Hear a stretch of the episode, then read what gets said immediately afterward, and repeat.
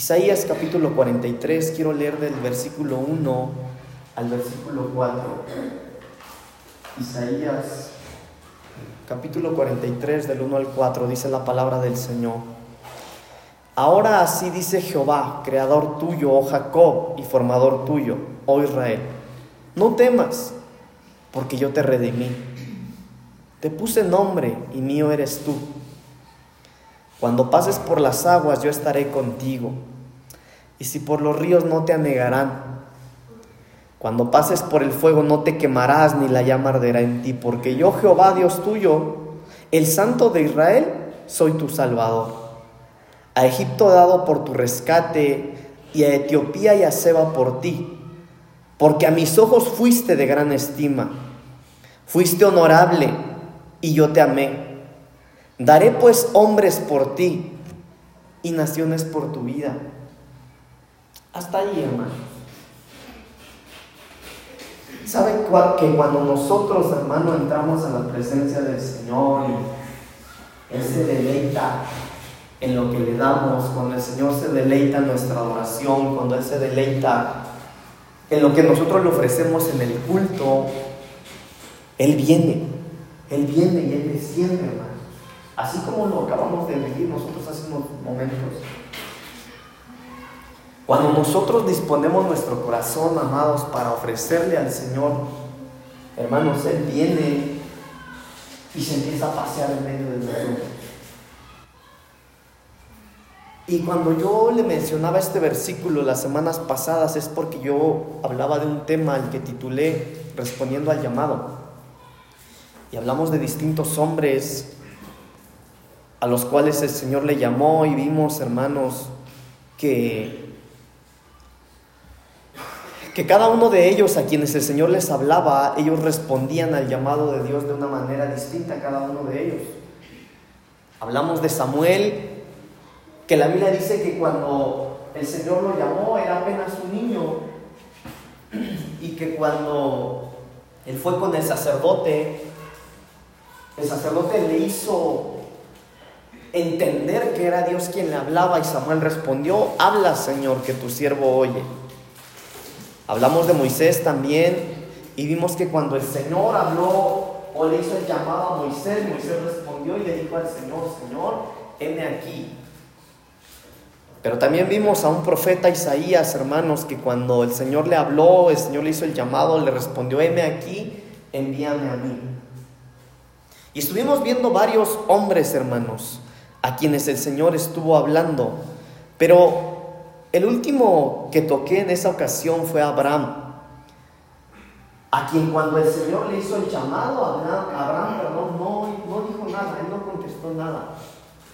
Abraham simplemente tomó la decisión de hacer como Jehová le había pedido y él no respondió nada. Y, y cuando yo finalizaba la prédica, hermanos, para los que no pudieron escucharla, la vamos a subir a las plataformas, se llama respondiendo al llamado. Pero al finalizar esa predicación yo les decía, hermano, o analizábamos un poquito a Abraham, porque Abraham, Abraham no, no respondió como los demás, sino que Abraham, después de casi 100 años de vida, de estarle pidiendo un hijo a Dios, y Dios le da el hijo, Dios le habla a Abraham, y Dios le dice, Abraham, entrégame lo que más amas. Y Abraham no respondió nada. Abraham simplemente hizo caso. Abraham tomó a su hijo, al que había deseado por 100 años, y se levantó de mañana, dice la Biblia, y, subió al monte Moriah e hizo ahí un altar para, para sacrificar a su hijo. Y su hijo era lo que él más amaba. Y bueno, esto ya lo vimos hace unas semanas, pero hermanos, nosotros tenemos que sacrificar lo que más amamos siempre. Y cada vez que nosotros venimos al templo, así como hoy, hermano, debemos aprovechar el tiempo. Mire qué bendición, qué privilegio, qué lindo es estar en la presencia del Señor. Qué deleite, hermano. Esto es, esto es para deleitarse. No hay nada más rico que pasar estos tiempos con el Señor. Nada más delicioso que eso. Pero cuando nosotros recibimos el llamado de Dios, necesitamos saber qué es a lo que el Señor nos llama o cómo es aquello que el Señor nos está llamando a hacer. Pero cuando el Señor nos hace el llamado, nos recuerda esto. Número uno, no tengas miedo porque yo te llamé. No tengas temor. No tengas miedo. Y número dos dice, no tengas miedo porque soy yo el que te ha dado la libertad. Yo te he liberado. Estoy hablándole de lo que dice Isaías 43 del 1 al 4, el, el versículo que leímos. Pero el Señor lo primero que dice es, no tengas miedo. Y después dice, porque yo te he liberado. Y después el Señor dice, yo te he llamado por tu nombre. Soy yo quien te ha puesto un nombre. Yo les explicaba, la ocasión pasada que cuando alguien le ponía nombre a alguien es porque ese alguien era de su propiedad. En otras palabras, el Señor está diciendo, si tú eres mío, no tienes que tener miedo, porque como tú eres mío, yo, sé absolutamente todo lo que te está ocurriendo, todo lo que te está pasando, yo lo sé. Soy yo quien te puso nombre, mío eres tú. Y en el versículo 4, hermanos, habla de algo muy lindo. Y dice, porque a mis ojos fuiste de gran estima. A mis ojos fuiste honorable y yo te amé. A mis ojos. Podría ser que para tu familia no lo eres, pero a mis ojos, dice el Señor, a mis ojos eres de gran estima. Tal vez te menospreciaron desde pequeño o te siguen menospreciando incluso, pero a mis ojos, dice el Señor, eres de gran estima. A mis ojos eres honorable. A veces cuando nosotros nos volteamos a ver, hermano, nos vemos en un espejo, nos vemos malos, nos vemos groseros, nos vemos como malos hijos, o nos vemos con faltas delante del Señor, pero el Señor nos dice, a mis ojos eres de gran estima. A mis ojos eres honorable. Y por eso yo tomé la decisión de amarte. Y por eso daré hombres y naciones por tu vida.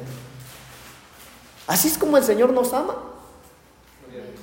Así es como, así es como el Señor nos ve. Hermano, por eso la palabra del Señor dice que nosotros debemos ser Porque un niño, hermano, hace una travesura y usted lo puede regañar y lo puede castigar incluso, hermano, pero van a pasar las horas y el niño va a correr con usted. Porque sabe que usted es su papá o su mamá y nosotros tenemos que entender eso. Sí, es verdad, fallamos, hermano. A veces entre nosotros o nosotros mismos podríamos vernos faltos, hermano, incapaces. Y podríamos menospreciarnos, pero oiga, el Señor, el Señor nos ve distinto. El Señor nos ve de tal manera, hermano, que una y otra vez el Señor toma la decisión de amarnos.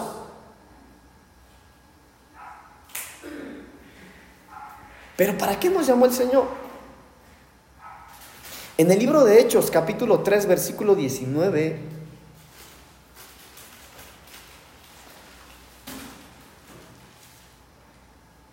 La Biblia dice que el Señor nos llamó para algo. Mire, así que arrepentíos y convertíos para que sean borrados tus pecados, para que vengan de la presencia del Señor tiempos de refrigerio. Oiga, si el Señor nos llamó es para eso, el Señor no nos llamó para estarnos recordando una y otra vez lo malo que nosotros fuimos. El Señor no nos llamó, hermano, para que nosotros cuando vengamos al templo, cuando eh, nos postremos, nos arrodillemos, nos acerquemos a Él, Él nos esté reprochando lo malo que hicimos de tanto pecado. El Señor no nos llamó para eso. El Señor dice, hey, si tú te arrepientes y te conviertes, mire, el Señor nos llamó para eso. El primer llamado que Dios nos hace, hermano, es un llamado a la conversión. Y para los que ya estudiamos, estudiamos este tema en la doctrina básica, vimos que la conversión, hermano, es que la mente nos cambió y tomamos la decisión de vivir de una manera distinta. Usted está ahí, por eso está en este lugar. Pero mire lo que ocurre cuando hay alguien que se convierte. Así que arrepentíos y convertíos. Ya te acercaste, ya te atrajo el Señor. ¿Para qué? Para que sean borrados tus pecados para que vengan de la presencia de Dios tiempos de refrigerio. Esos tiempos de refrigerio es lo que nosotros acabamos de vivir aquí, hermanos. Esto es lo que nosotros tenemos que estar viviendo cada vez más. Yo le quiero decir que yo veo que no sé si se acuerdan, quién se acordará. Hace como dos meses yo les he venido platicando, al menos en tres ocasiones les he dicho que mientras yo estaba orando, hermanos, yo estaba orando a solas con el Señor y yo le agradecía, yo le decía, Señor, gracias. Gracias, Señor, porque yo puedo ver cómo nos visitas en la casa, cómo tú estás en medio de nosotros. Y, y, y yo les decía, hermano, les he dicho en al menos tres ocasiones, que mientras yo estaba orando y yo estaba agradeciendo al Señor, mi oración fue interrumpida. Y fue interrumpida por la voz del Señor que me decía, no, mi presencia va a ir en aumento, me dijo el Señor. Mi presencia va a aumentar. De tal manera que no va, no va a ser necesario que me hagan culto. Así que prepárese, hermano. Porque puede que un venga a hacer el aseo y tal vez el tiempo no le va a alcanzar. No porque haya mucho que hacer, sino porque usted va a llegar, hermano, y va a caer quebrantado. Y yo veo, hermano, que la presencia del Señor en la casa va en aumento y eso no es, es maravilloso. Pero es necesario que nosotros entendamos el llamado de Dios y podamos aprovechar, porque cuando de repente la presencia del Señor desciende nosotros no aprovechamos eso, no porque el Señor no quiera tocarnos a nosotros o ministrarnos a nosotros, sino que hay un problema en nuestra cabeza y es que no hemos entendido cómo es el llamado que el Señor nos ha hecho. Mire, el plan de Dios. Vamos a Gálatas capítulo 1, por favor. Gálatas capítulo 1, versículo 15. Gálatas capítulo 1, versículo 15. Pero cuando agradó a Dios, que me apartó desde el vientre de mi madre y me llamó por su gracia. ¿Sí dice eso su Biblia, hermano? Bueno, yo quiero decirle algo, hermano. El hecho de que usted esté sentado acá, si eso no es coincidencia. Nosotros ya estábamos, el Señor ya nos había escogido, hermano, para que nosotros estuviéramos acá, delante de Él, por su gracia. Si nosotros no estamos aquí, hermano, porque seamos buenas personas o porque, ah, bueno, yo antes de conocer al Señor, no, yo era bien lindo y por eso el Señor me trajo aquí. No es así, hermano, es por su gracia. Y de repente cuando la gloria del Señor cae sobre la casa, hermano, nosotros nos sentimos sucios. Nos sentimos no dignos de participar de la gloria del Señor. Pero es que no es por nuestras obras. Nosotros estamos aquí por su gracia. Oiga, dice la Biblia que no es que nosotros lo amamos a Él, sino que Él nos amó primero a nosotros. Entonces cuando la gloria caiga sobre la casa, hermano, usted disfrute. Métase. Involúcrese. Porque el llamado que el Señor nos ha hecho no es cualquier cosa, hermano. Mire, le voy a platicar un poquito de... A usted el Señor lo llamó, por eso está aquí. A usted el Señor lo atrajo, por eso está aquí. El Señor nos llamó. Pero mire cómo es el llamado que el Señor le hace a, los suyos. Hebreos capítulo 3, versículo 1. Hebreos 3, 1.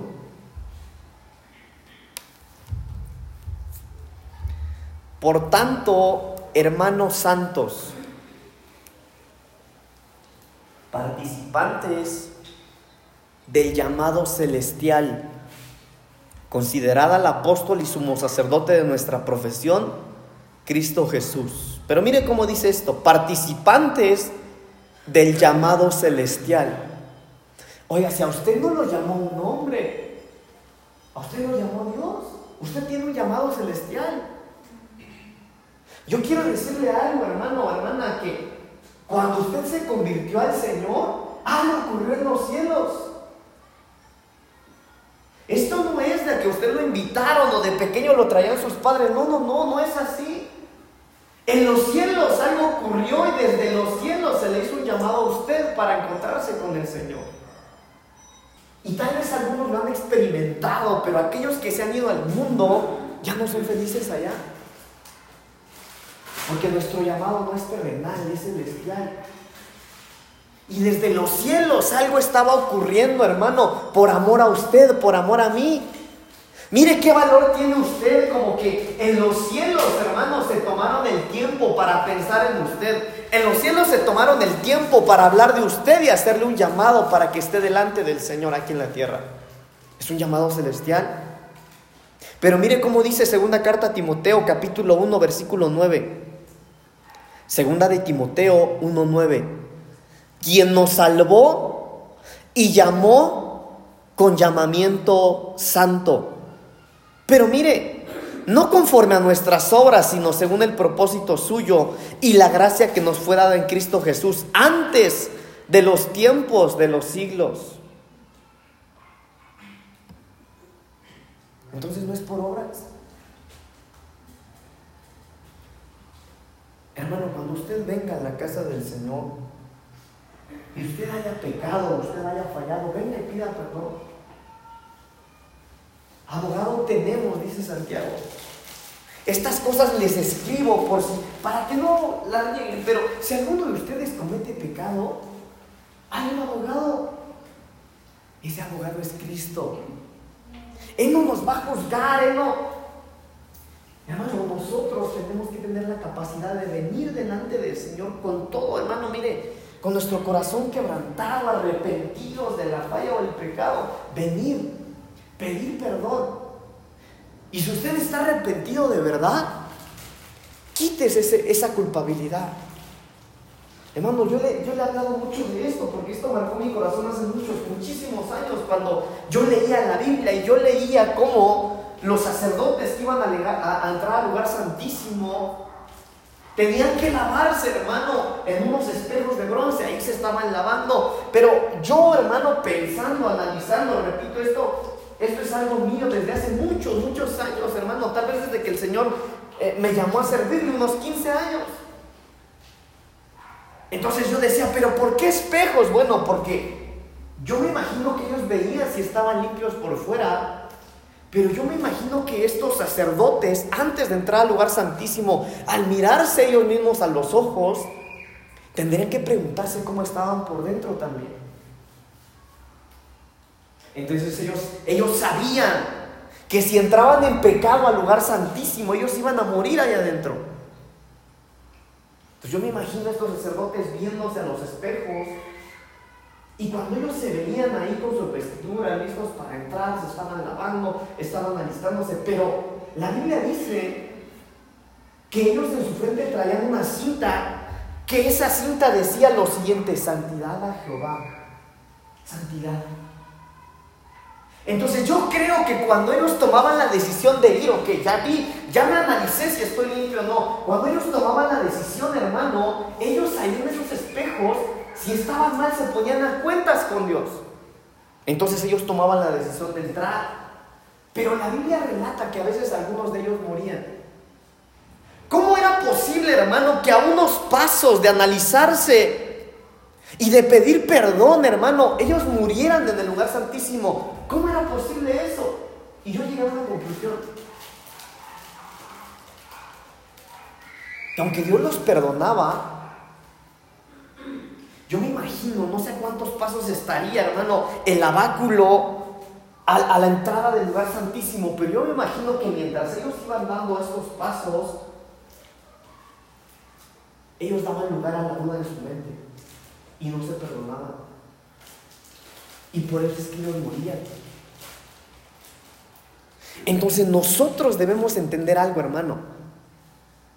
Que según la carta a Timoteo 1.9 dice, quien nos salvó y llamó con llamamiento santo. Hermano, nuestro Dios es santo. Las cosas para las cuales Dios nos llamó son cosas santas. Y eso requiere que nosotros seamos santos también. Eso requiere que nosotros estemos, dice el libro de Salmos, encaminándonos, hermano, en el camino de la perfección, en el camino de la santidad. Hermano, si el Señor sabe que le amamos y nos duele pecado, nos duele fallarle, pero cuando usted venga aquí, recuerde que usted tiene un llamado santo. No es un llamado terrenal. Filipenses capítulo 3, versículo 14, dice lo siguiente, Filipenses 3:14, prosigo a la meta, al premio del supremo llamamiento de Dios en Cristo Jesús. Hermanos, si nos llamaron por la pura soberanía del Señor, a Él le plació llamarle a usted. Yo quiero decirle algo, hermano, si el Señor ya sabe que íbamos a fallar y que íbamos a ser pecadores, Él lo sabe. Mire, no quiero tocar su alma, hermano, porque no quiero hacerlo, pero yo estoy seguro, hermano, que mientras el Señor Jesús iba cargando la cruz ahí, hermano, Oiga, si él sabía que nosotros le íbamos a fallar y aún así murió. Y él sabía que le íbamos a fallar. En su soberanía tomó la decisión de hacernos un llamado a nosotros. Hermano, de repente nosotros tenemos temores. Mire, porque cada uno se dedica a algo, cada uno tiene sus... Eh, por sus situaciones difíciles.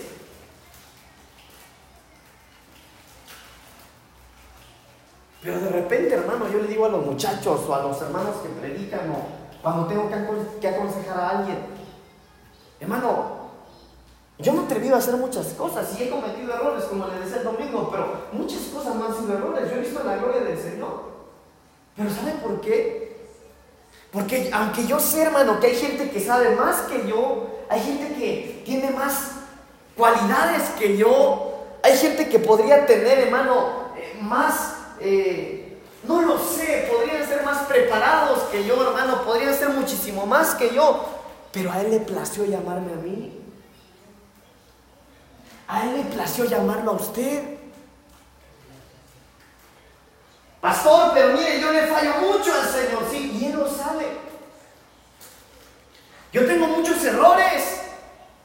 Tal vez no tengo fe o tantas cosas que yo quisiera cambiar y no han cambiado. Él lo sabe. Él lo sabe. Y en su soberanía le hizo un llamado a usted. Hay que proseguir a la meta. Hay que continuar. No importa lo que cueste. Hay que continuar. Y por si esto fuera poco, en el libro de Romanos, en el capítulo 11, versículo 29, hay algo tremendo, hermano, en cuanto al llamado de Dios. Romanos 11, 29. Porque irrevocables son los dones y el llamamiento de Dios. Irrevocable es el llamamiento que Dios te ha hecho a ti es irrevocable. Si el Señor te llamó, Él no se arrepiente de haberte llamado. Si el Señor fue en busca de ti, si el Señor buscó la manera de seducirte o la manera de que tú llegaras a Él, Él no se arrepiente de eso.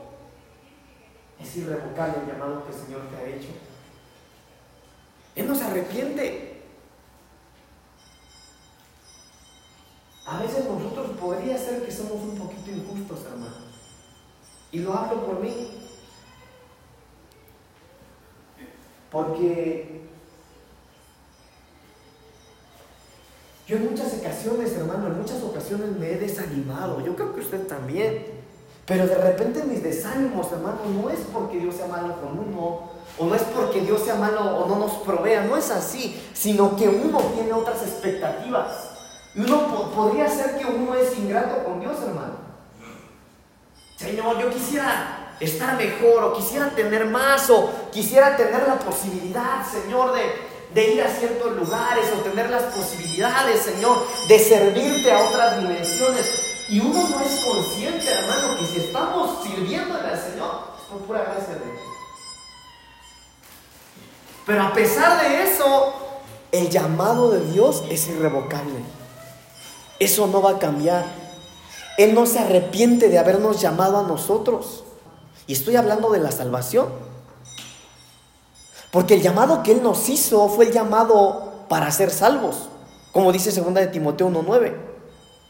Segunda de Timoteo 1.9 dice, quien nos salvó y llamó con llamamiento santo, no conforme a nuestras obras, sino según el propósito suyo y la gracia que nos fue dada en Cristo Jesús antes de los tiempos. Pero no hablo solamente del llamado para ser salvos, porque ya somos salvos, sino que el llamado que el Señor nos hace, hermanos, es para hacer su obra también. En el Evangelio de Juan capítulo 15, versículo 16, Juan 15, 16 dice algo, hermano. Mire lo que dice. No me elegisteis vosotros a mí, sino que yo os elegí a vosotros.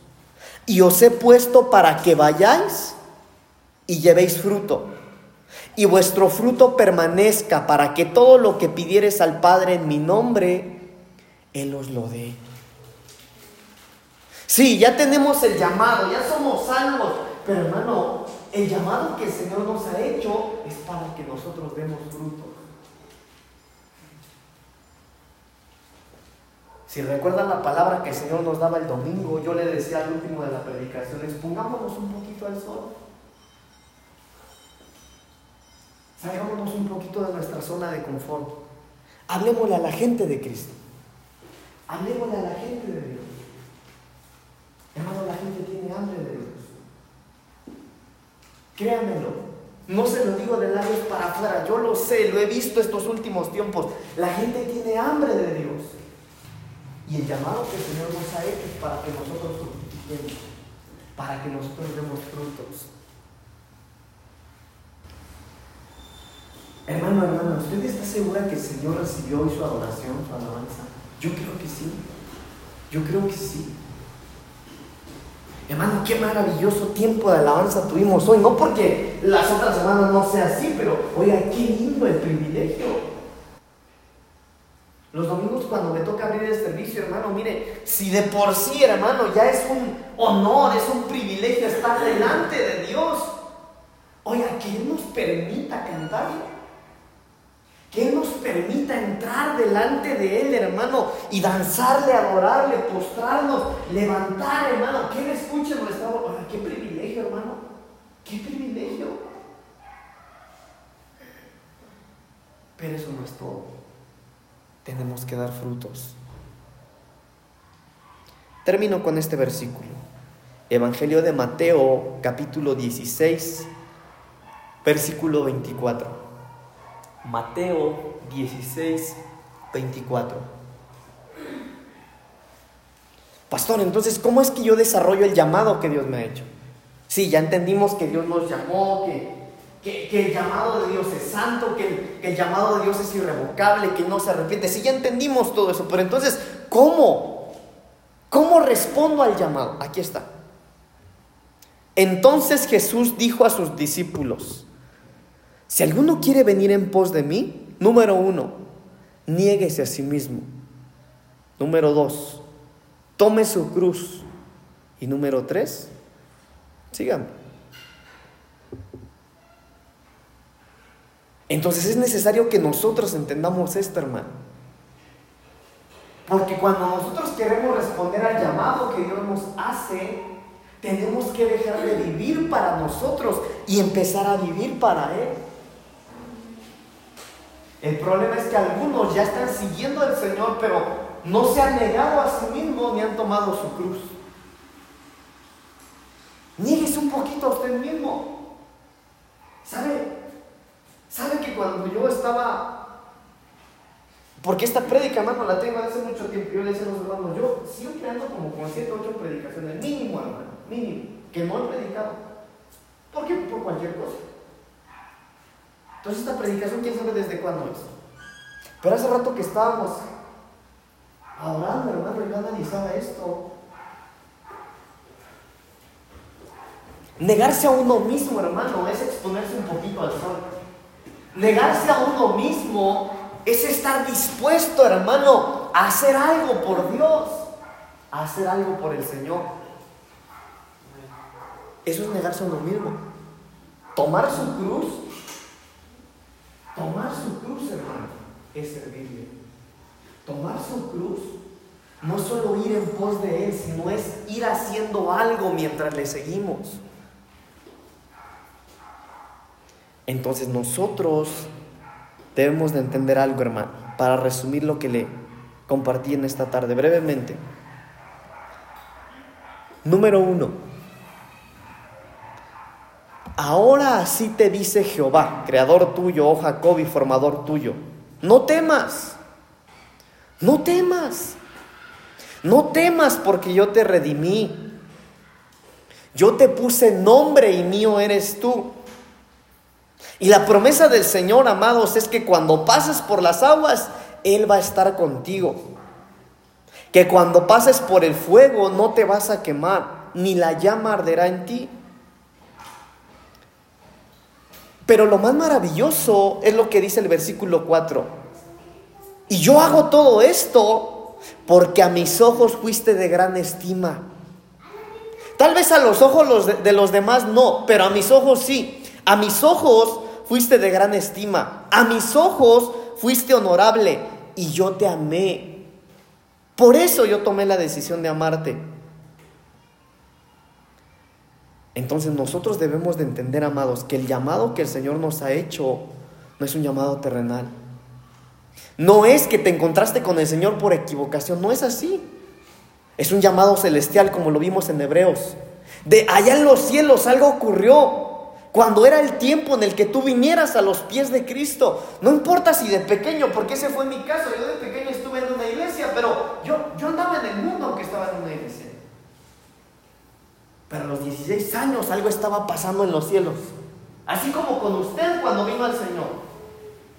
Allá en los cielos, hermanos, empezó a hablar de usted. Y como dice Hebreos 3.1, usted recibió un llamado celestial. A usted no lo llamaron desde acá. le hicieron un llamado santo. Un llamado que requiere santidad para administrar las cosas santas. Un llamado que aunque no seamos dignos, Dios en su soberanía tomó la decisión de adoptarnos a través de su Hijo Jesucristo. Y es un llamado irrevocable. Es un llamado al que Dios no va a desistir. Dios no está dispuesto, escúcheme bien, Dios no está dispuesto a renunciar a alguien como tú. Dios jamás va a renunciar a alguien como tú, no importa cuánto le falles. No importa si te caes una y otra vez, no importa si cuando vienes al culto ya hasta te da vergüenza presentarte delante de Él. Él no está dispuesto a renunciar a un corazón como el tuyo. Porque Él nos ha hecho un llamado irrevocable, como dice su palabra en Romanos 11:29. Así que si Él no se arrepiente, amados, de hacernos ese llamado, lo menos que nosotros podemos hacer es responder al llamado que el Señor nos. ¿Cómo? Negándonos a nosotros mismos, tomando nuestra cruz y siguiendo. Póngase de pie. Creo que no hay mucho que hablar, hermano, cuando la palabra del Señor es tan clara.